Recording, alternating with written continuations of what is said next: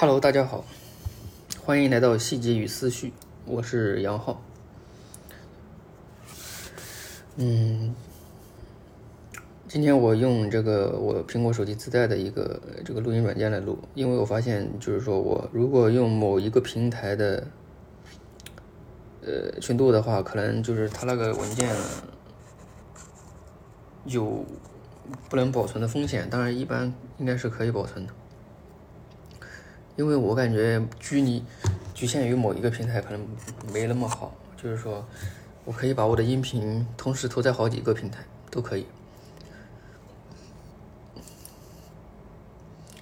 所以我就我觉得用这个通用性比较强的这个手机自带的录音软件可能比较好一点。唉，就是对于。小宇宙的听众来说吧，可能就是说我已经好几天没有更新了。对我这我这我我最近我之前更新节目一般都是在小宇宙更新的，可能以后我想想要在其他平台。好几天没有更新，为什么呢？因为可能一部一一方面是因为最近比较忙，另一方面呢是没有什么可说的，没什么话题。但今晚上有就突然有了话题。我就想来说一说，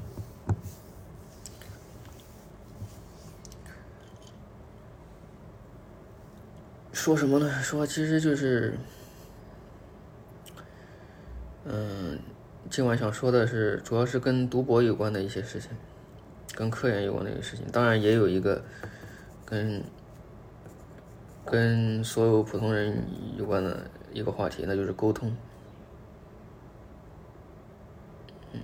就是说我今我今晚跟我们，呃，跟我工作室一个师兄就是聊了一会儿。当然了，他他这个人呢，他这个人比较喜欢跟别人聊天，也比较喜欢让别人了解他自己。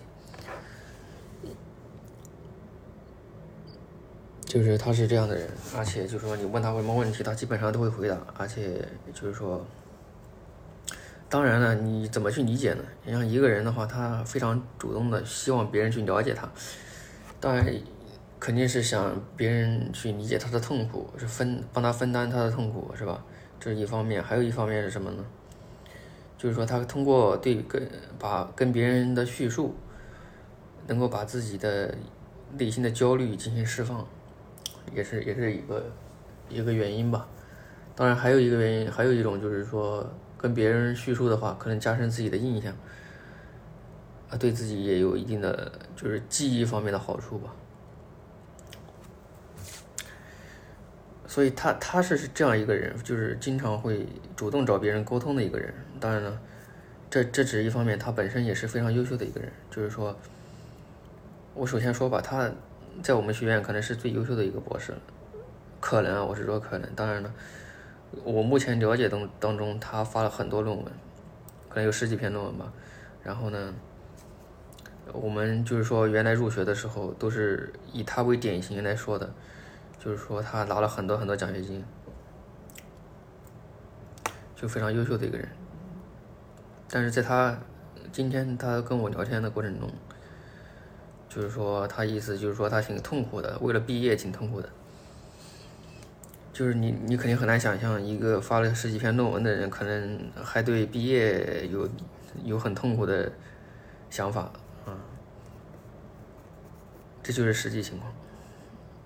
就是说，你我们每个人只能看到别人光辉的一面，看不到别人背后辛苦的一面。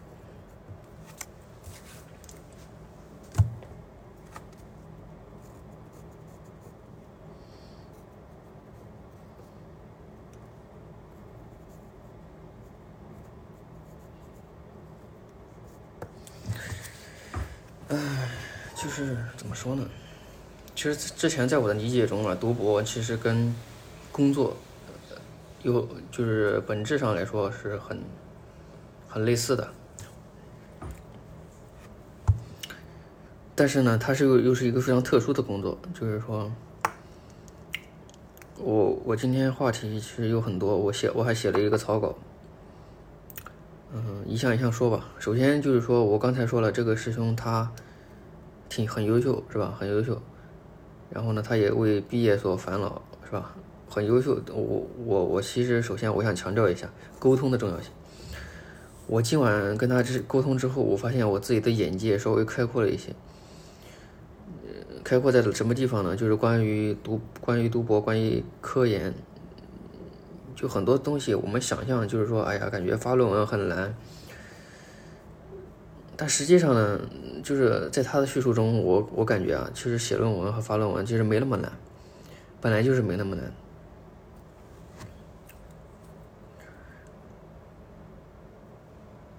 就是其实这个东西取决于，并就是难与不难，它取决于什么呢？取决于有没有项目，有没有东西。就一般来说，如果你导师具有招博士的那种。那种能力的话，就博导的话，他一般他都是有，肯定是有项目的。有项目的话，他肯定是能写论文的，这是肯定的。就是说，论文这个事情，其实本身它并不难。就是说，只有像我这样，我目前其实，说实话，我我我刚刚读博，我还没有没有怎么写过论文，因为我硕博连读的，我之前在硕士阶段我也没，我嗯，我可能写过一篇，但是。那一篇不能算真正的论文，就是就没有想象中那么难。就是从大而化之来说，都很多事情没有我们想象中那么难，也没有我们想象中那么简单。嗯，乍一听感觉这一句话是废话，但是呢，如果要有体会的话，你会觉得这句话非常有意义。首先，我要强调一下，就是沟通的重要性。就是我通过与他的跟这跟这个非常优秀的这个师跟这个师兄沟通，我发现了，其实读博的本质就是写论文的本质，其实并没有那么难。就是说，我等一会我再展开说，展开说为什么没有那么难。我首先要强调一下这个沟通的重要性，就是说我们如果我们我们应该就是主动的与别人去沟通。沟通重要性是什么？就是说你不需要，嗯，就是那种就是感觉好像自己把自己的一些事情说出去了，把自己所有的东西说出去了，感觉好像哎呀泄露了秘密什么的，啊，其实有根本不需要有这种担心，就是别人就算知道了，别人他也来不及，就是说在你之前发表发表之前的发表，就是有些东西不需要过分的担心，而且就是说你去跟别人的沟通过程中，你自己也会获得很多东西。就是一个怎么说呢？沟通交流是非常重要的一件事情。就是你只有与别人沟通交流，你才会发现这个世界真正的样子。就是你看到的世界跟真实世界它还是有差距的。差距在哪里？差距就是，就是说它的实际运行的情况。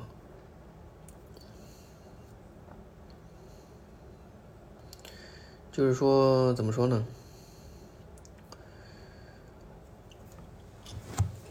只有通过沟通，你才能了解这个世界的全貌，懂吗？我等一会我就说为什么。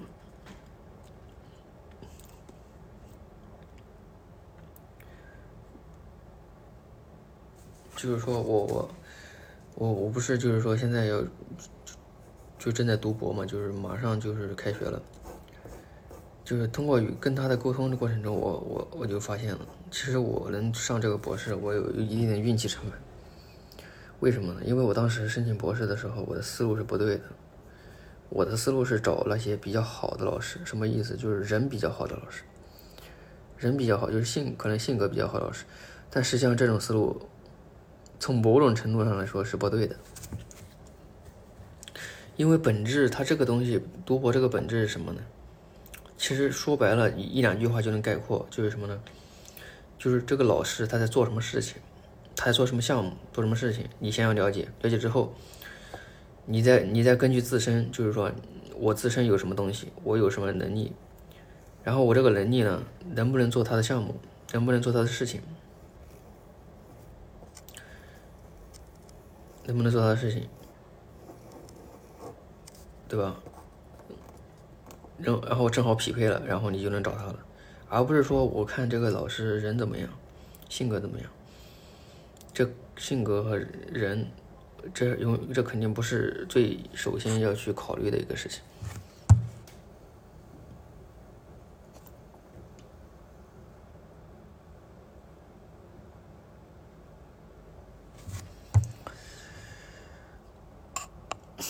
确实是这样的。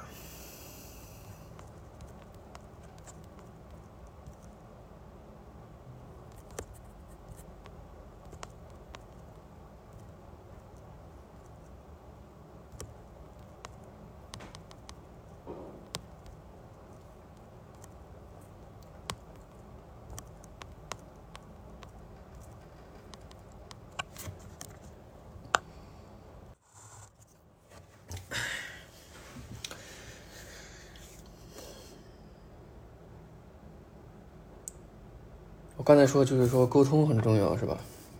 因为我现在想说什么呢？想说就是我，我通过跟他沟通，我发现我读博是有运气成分。为什么有运气成分？因为，因为我读我我我找我找导师的时候，我我的标准是什么？我的标准是导师的性格好不好？但实际上呢，实际上不应该以这种标准。实际上，就是说。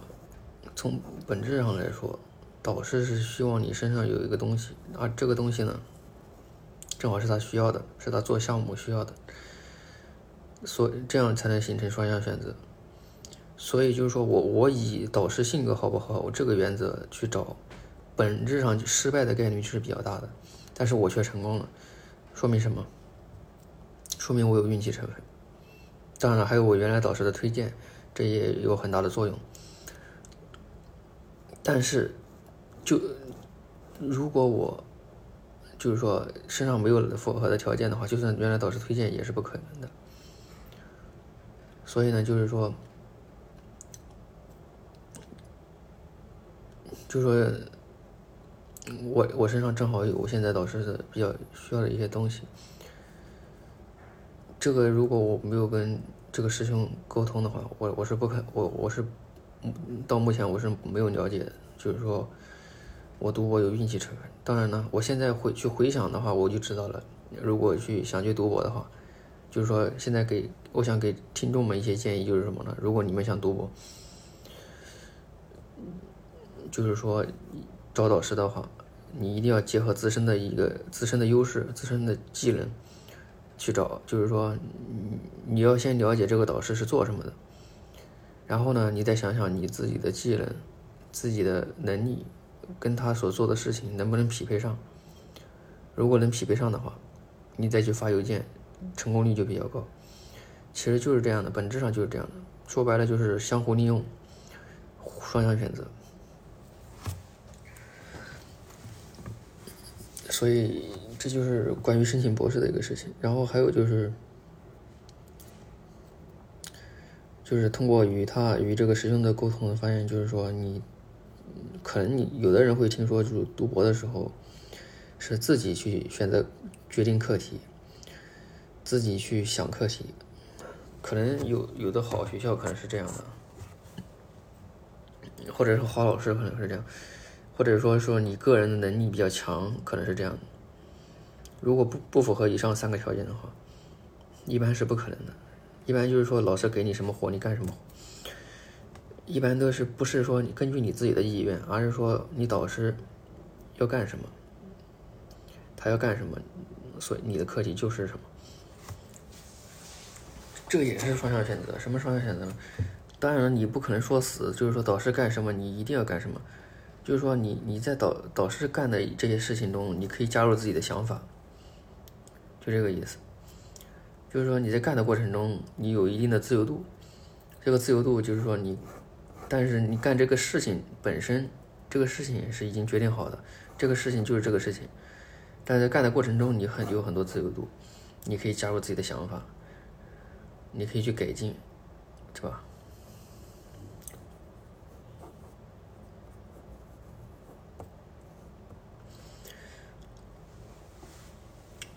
所以就是。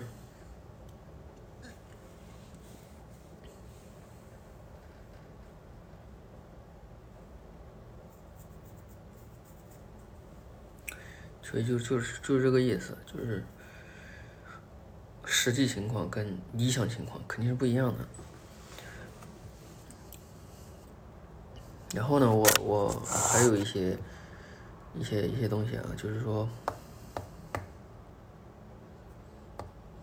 就科研的本质其实并不难。为什么？我一开始感觉啊，写论文很难，其实并不难。为什么不难？你看他他这个师兄给我讲解了他呃讲了讲解了一下他的毕业论文，其实本质上呢，一句话就能概括，一句话就能概括。然后呢，他就是把这一句话，但是要实现呢是比较难的，所以他把它给实现了。就比如说推导公式一样，我以前感觉就是推导公式很难，但实际上呢。公式这个东西呢，只是看起来很难，看起来很复杂，你要抓住它的本质。就是说，你公式从哪来的？你公式还是从实际生活中来。你你你通过实际生活，你你推导某某些变量之间的关系，然后呢，关系，然后你就能形成一个相当于经验公式一样的公式，然后再把这个公式进行抽象化，数学处理。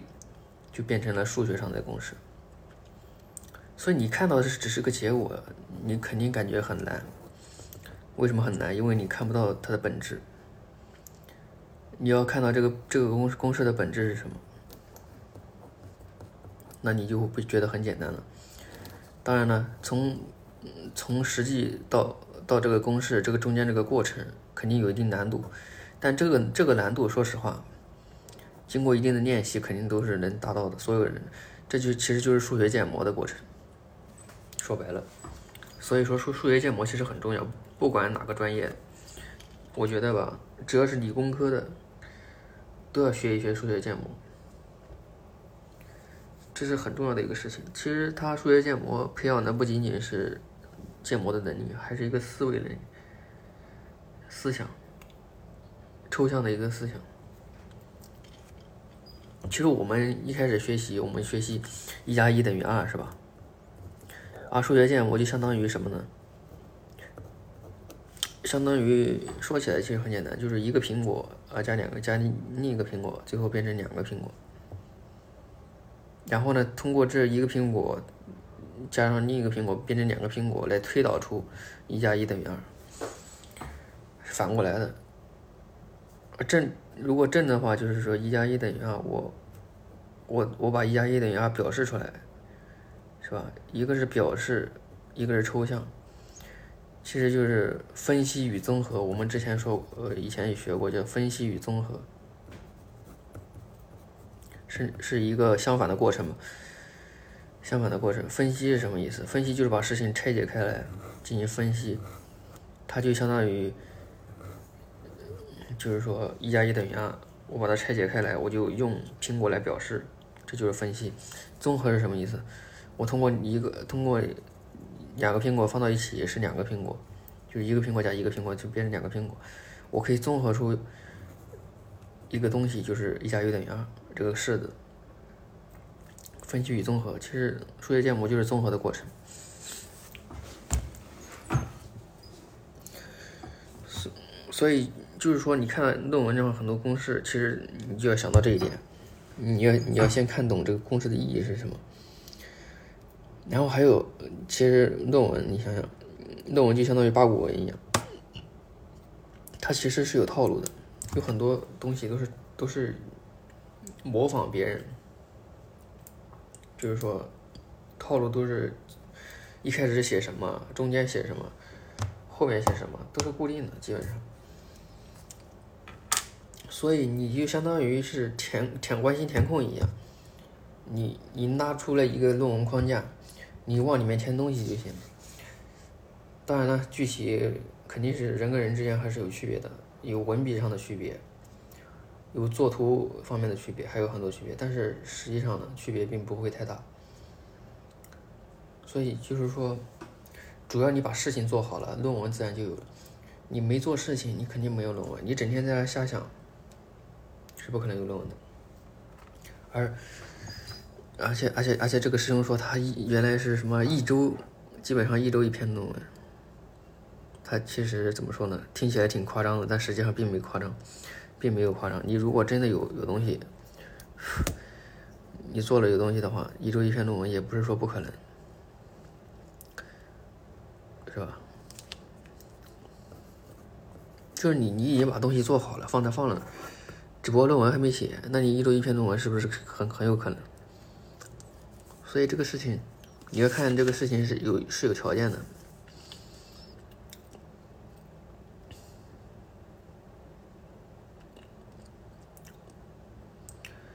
还有，我想想，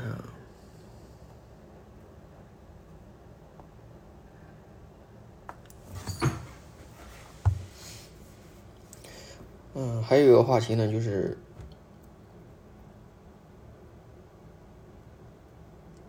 就是说，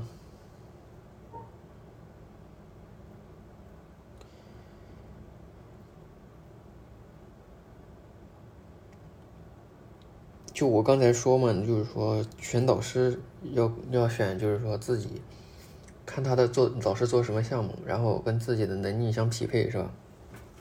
其实通过这个，我也能想到一个以前说的一个话题，就是朋友圈点赞的问题。朋友圈点赞一般，我我现在算是明白了，算是彻底想通了，是吗？朋友圈点赞的本质是什么？本质是，这个你发的这个东西，给你点赞的人肯定是你发的这个东西，对他们也有好处。就是说，它不仅仅是对你自己有好处，对他们也有好处。就是说，你发的这个东西必须要有共同的价值，共同的利益。就是说，比如说你发一张非常呃一个美女发了一个一张美照，为什么别人要要点赞？因为这个美照很好看，别人看起来心情愉快，就是这也就是说对别人有好处，所以别人点赞。就假如说你你发了一个成绩，说说你啊你有个有一个成你你觉得你自己成绩很好，你发了一个朋友圈，那会不会所有人都点赞呢？肯定不会。为什么肯定不会？因为并不是所有人都希望你成绩好，而且你成绩好对别人有什么好处呢？不会，不会有什么好处。所以就是说，可能你父母会点赞，因为对父母有好处；你亲戚会点赞，可能会对亲戚有好处。所以这个东西，有的东西你分析明白了，你就会觉得这个东西是很现实的东西，很实际的东西。就是说，你你你有时候发朋友圈，别人不点赞，为什么不点赞？可能说你这个人不太好。但是我觉得并不是主要原因，主要原因是你发的这个东西，就用一个成语可以概括，叫曲高曲高和寡。什么叫曲高和寡？当然了，曲高和寡可能不太恰当，但是能表达一表达这方面的意思吧？就是说你发的东西，只有你自己懂，别人不懂。就你说的这个东西，别人别人不在乎，不感兴趣，不懂。这是一方面，还有说你你发这个东西对别人没有好处，就你发的东西如果别人不懂，但是呢对别人有好处，别人可能就是说也会点赞。就是其实这个东西吧，我以前其实也想过，就是说人其实本质上是很自私的。哎，是别人说什么无私无私，为什么为什么我们要歌颂我们要歌颂无私的行为？因为人本质是很自私的，那那无私是违背人的人的意志的，违背人的意志，你违背自己的意志，然后对别人做好事，那肯定是要去歌颂，肯肯定要去赞扬，所以，所以你你你你如果发了一个东西，对所有人都有好处，那是不是所有人都会点赞？那肯定的。其实这个东西并并不是说啊，别人是这样，我们反思一下自己是不是这样。我们自己其实也是这样，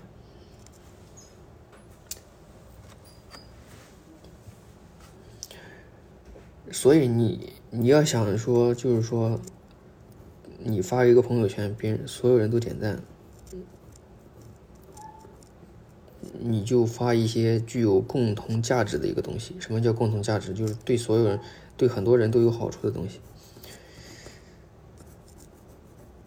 就很多人都感兴趣，当然呢，还有还有很多方面吧，还有视视觉方面的东西。就你如果发文字，肯定不如发发图片，因为很多人没有耐心去看文字，你发图片，人家一眼就能看出来了。所以这这都是影响因素吧。这是我引申的一个点还有就是我我通过构。今晚的沟通，我发现就是说，不是一类人不会走到一起。什么叫不是一类人不会走到一起？其实学校我们学校会分九八五、二幺幺、双非，就是分不同等级嘛。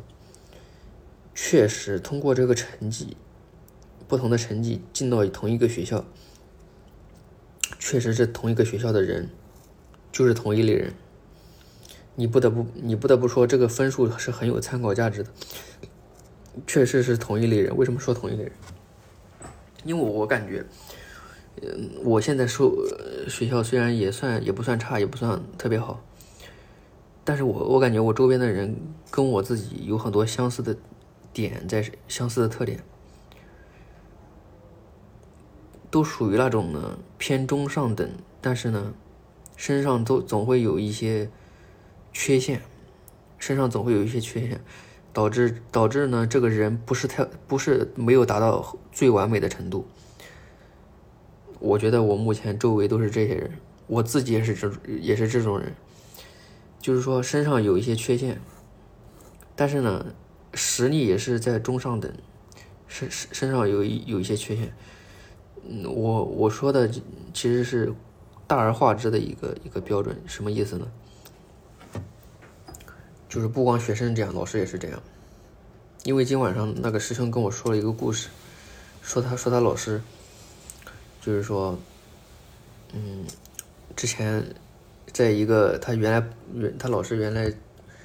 在他自己原来的学校是一个九八五吧，他本来是能留校当老师的，但是就因为他有，在我当然这这也能给我们一个启发，就是说他原来他那个老师是个是个院士，这个院士呢，老师给他上课的时候，他突他很直接的指出了老师的错误，就直很直接指出了老师的错误，那这个院士呢脾气也比较古怪吧，这以后好像就。就不不上这不上这一门课了，可能就是说我这个学期他做了这样的一件事情，下学等以后下学期下下学期他就不不不上这门课了。当然了，这个老师这个院士的年龄也比较大了，不上也很正常。但是呢，有一个有一个点就是说，他肯定是得罪了这个院士，得罪了他的老师，他很直接的指出了他的错误。然后呢，他本来是能留校的，而且手续都办好了。准备留校了，结果这个院士跑到办公室去说，谁留都不能让他留，然后就就黄了呗，就黄了。因为这个这个他是院士，他就相当于是整个整个学院整个课题组的灵魂，相当于这个课题组的老大，你把老大给惹了，老大说一句话是很有权威的，所以这也这也给我们一个启发，什么启发呢？就是说，在一些权威人士或者是说。看起来比你更权威的一些人士面前说话不能太直接了，说话必须委婉。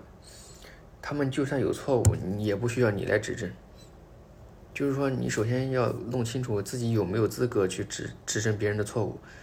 别人有错误不假，但是你不需要你你有没有资格去指正，这就不一定。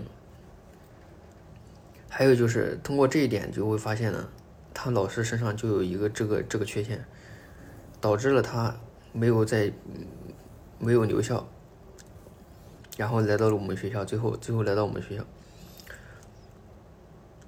所以我想说的是呢，我我也是有缺陷的。我有什么缺陷？我数我数学不好。然后呢，对我数学不好。然后呢，我我可能就是说我当时考考研的时候，我复习的比较慢。我数我数学就是说分数也比较低，然后呢，当时确实是没有复习完，但是你你同所有人的时间都是一样的，你没有复习完，那肯定是你自己的原因，是不是？所以就是这个东西呢，也是我身上有有一个致命缺陷，你看这个老师身上也有个致命缺陷，最后呢，我们就走到了一一个地方，就是我们学校，所以。嗯，当然了，我不是说这两个之间有必然的联系啊，就是说，从很宏观的角度来说，确实是不是同一类人不可能走到一起，这是我想说的话，我想说的一个结论吧。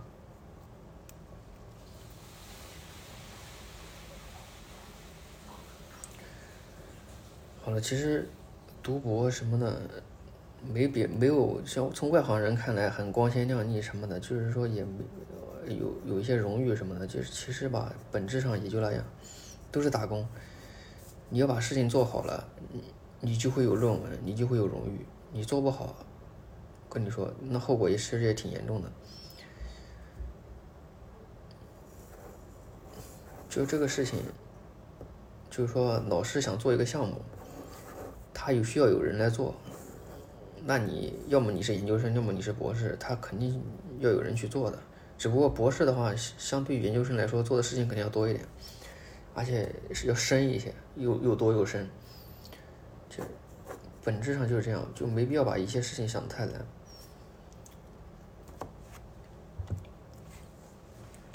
好的，今天就说这么多吧，拜拜。